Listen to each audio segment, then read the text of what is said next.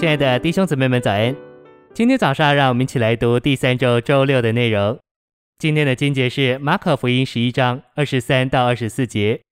我是在告诉你们，无论谁对这座山说：“你得挪开，投在海里”，他若心里不疑惑，只信他所说的成了，就必给他成了。所以我告诉你们，凡你们祷告祈求的，无论是什么，只要是已经得着了，就必得着。诚心喂养，权柄的祷告就是马可十一章里的祷告。二十四节的话是与二十三节连起来的，可见二十三节也是说到祷告的事。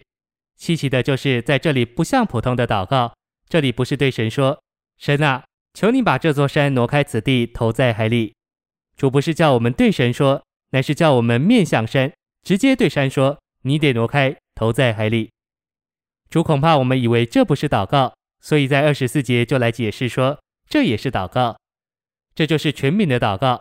权柄的祷告不是求神做什么，乃是用神的权柄，把神的权柄拿来直接对付难处，直接对付那该除去的事。这种祷告是每一个得胜者所必须学习的，每一个得胜者必须学会如何直接对山说话。信息选读：我们有许多软弱的地方，像脾气、污秽的思想或者身体的病痛等等。如果去对神说，好像不容易见效；但你如果把神的权柄拿来对山说话，它立刻就跑掉了。山就是那些拦阻你的，叫你的道路走不通的。许多人当他在他的生命中、工作中遇见山的时候，都是去祷告神，求神挪开这座山。但神要对你说，你自己去对山说吧。只要你去吩咐山说，你得挪开，投在海里就够了。权柄的祷告是你要对那拦阻你的说，离开我。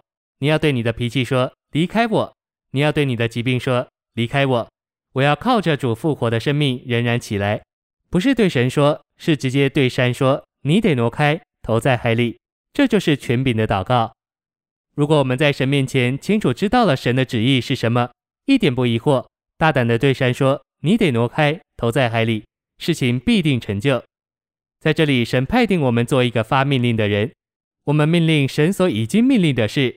我们吩咐神所已经吩咐的事，这就是权柄的祷告。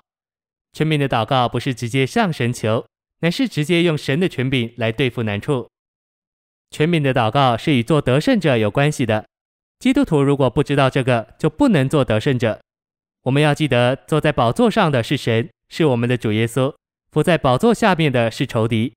唯有祷告能转动神的能力，神的能力没有一个能够转动它，只有祷告。所以祷告是顶需要的。如果不祷告的话，就不能好好的做得胜者。知道什么是权柄的祷告，才知道什么是祷告。得胜者最要紧的工作，就是把宝座上的权柄带到地上来。今天只有一个宝座，神的宝座是掌权的，是远超过一切的。要有份于那权柄，就必须祷告。所以祷告是十分需要的。凡能动宝座的，就必定能动一切。我们必须看见基督升天是远超过一切的。我们必须看见万有都伏在他的脚下，因此我们可以用这宝座的权柄来管理一切。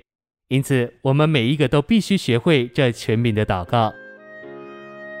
谢谢您的收听，愿主与你同在，我们下周再见。